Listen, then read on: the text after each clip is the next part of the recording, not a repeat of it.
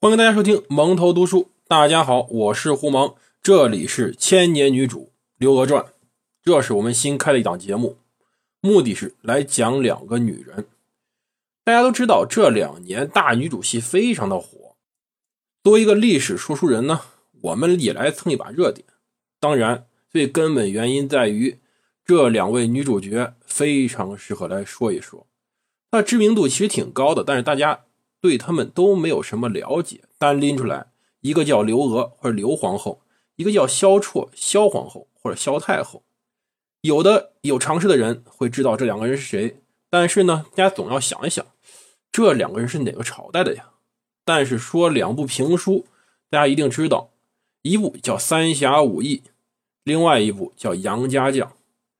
老一点的人一定听过这两个评书。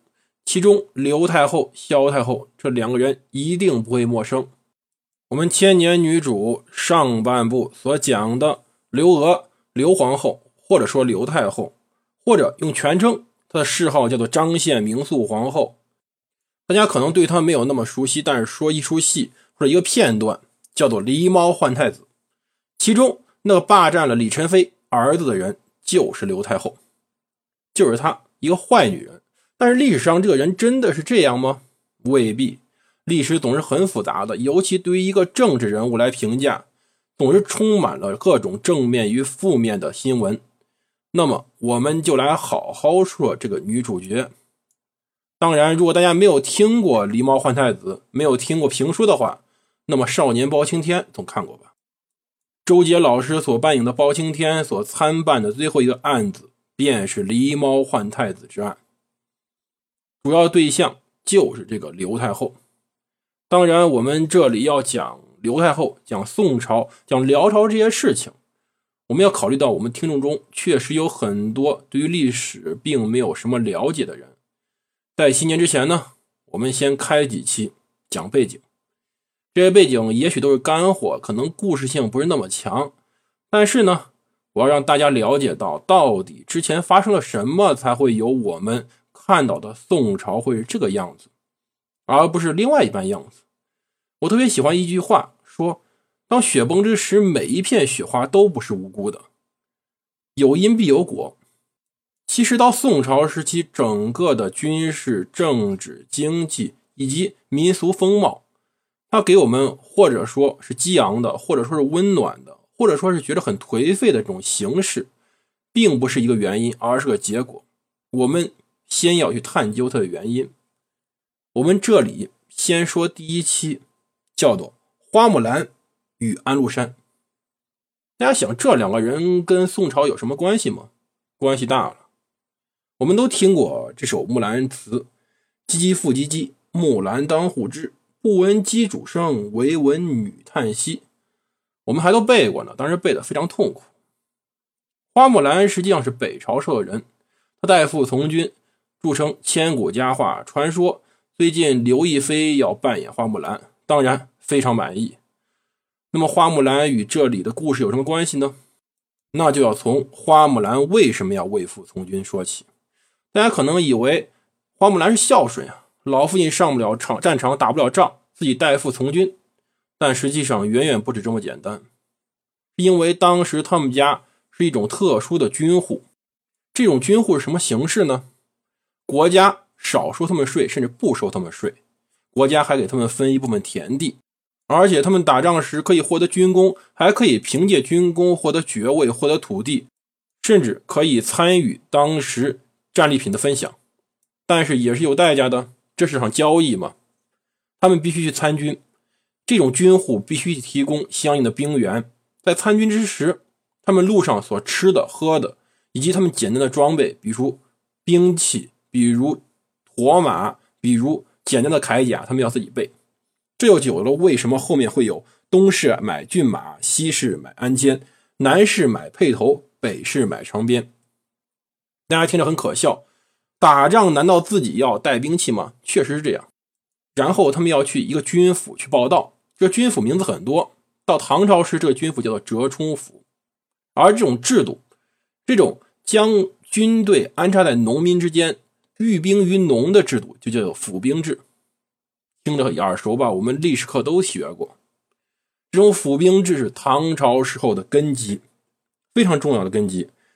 当然，其实《木兰辞》描写的北魏时期大概没有这种制度。当然，这首词可能是后来人去编写的，他们去采用的是当时整个军事制度这样写的。府兵制是起源于西魏，宇文泰当时，由于邙山之战以后没兵可用了。最早时期，西魏或者北魏他们是什么制度呢？鲜卑人当兵。汉人纳税，鲜卑人当军人，汉人做农民，互相交换。我保护你，你给我提供粮食和吃的就行了。但是到宇文泰时候，西魏一场战败，都没兵可用了，于是才创立了这种府兵制，用八柱国十二大将军、二十四开府来组织兵员系统，让汉族开始参军。到后来，逐渐发展为完善的府兵制。唐朝时候，这是唐朝初年最重要的兵役制度。在唐朝时，负责府兵的管理以及选拔的那个场所叫做折冲府。全国安排有数量不等的折冲府，少的时候五百多个，多的时候八百多个。但是呢，现在我们可以考证的有明确地点的折冲府，大概有六百二十七个。其中，关内道，当时唐朝的大的行政单位叫做道。今天到朝鲜以及韩国仍然用“道”这个称呼嘛？关内道有六百二十七个，河南七十三个，河东也就是山西一百六十六个，陇右或者说甘肃有三十三个。这几个地方是什么地方呢？关内道就是今天的关中地区，或者说叫陕西。河南其实更多是今天洛阳周边这一大块河东就是今天的山西。是当时他们唐朝李家的大本营，李家起源于山西嘛。陇右则是甘肃，他们关陇贵族，陇右是根基中的根基。